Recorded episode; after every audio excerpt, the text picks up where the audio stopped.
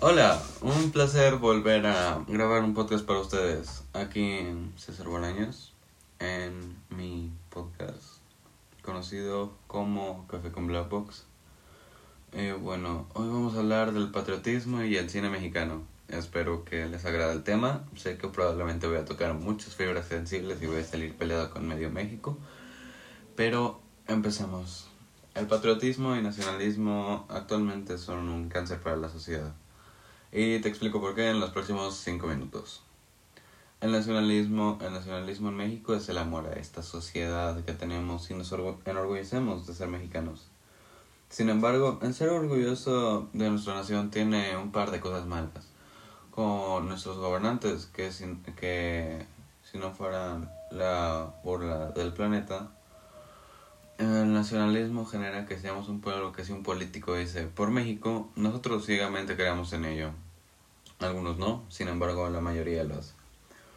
Para dar un ejemplo, la retórica política del actual presidente Andrés Manuel López Obrador. El hombre llegó a tener una retórica perfecta para llegar al poder, concentrando a 30 millones de mexicanos en un solo objetivo, acabar con la corrupción. No voy a entrar en debates políticos si lo ha hecho o no lo ha hecho. A mi parecer personal no lo ha hecho. Sin embargo, pues yo no soy ningún uh, politólogo o algo parecido. Mm. Sin embargo, su retórica del cambio fue lo que lo llevó a estar actualmente en la silla presidencial, habiéndose lanzado tres veces esta, como la, como la tercera y última que se lanzó, fue en la que finalmente logró conseguir la silla presidencial.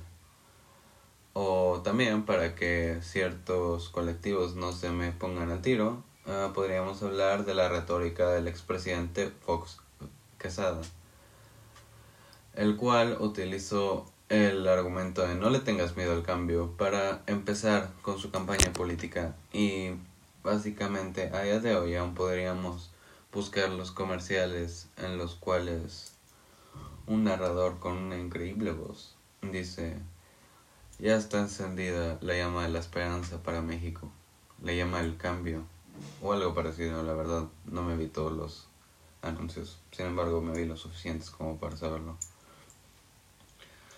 Ahora, esto nos ha dejado a ser un pueblo que aún no sabe cómo elegir a sus gobernantes. Que la gente se desentienda de la política y solo vea partidos políticos es sumamente peligroso. Porque el tener una gran carrera durante mucho tiempo en la política implica que siempre están involucrados en cosas turbias. Ah, no voy a dar ejemplos, sin embargo, quisiera decir que un gran ejemplo de esto podrían ser las antiguas, las antiguas películas de el director Luis Estrada. Y ya entrando en el arte del cine mexicano, tenemos que hablar acerca de todas aquellas películas que actualmente se están popularizando en el cine.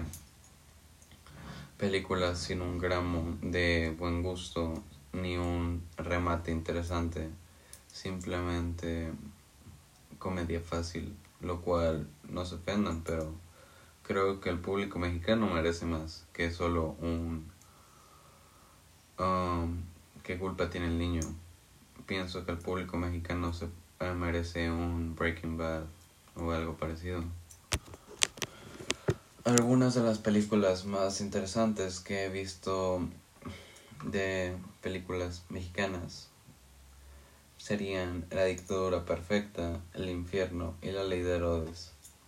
Esta de la dictadura perfecta lamentablemente se vio sesgada por ciertas tendencias políticas del director.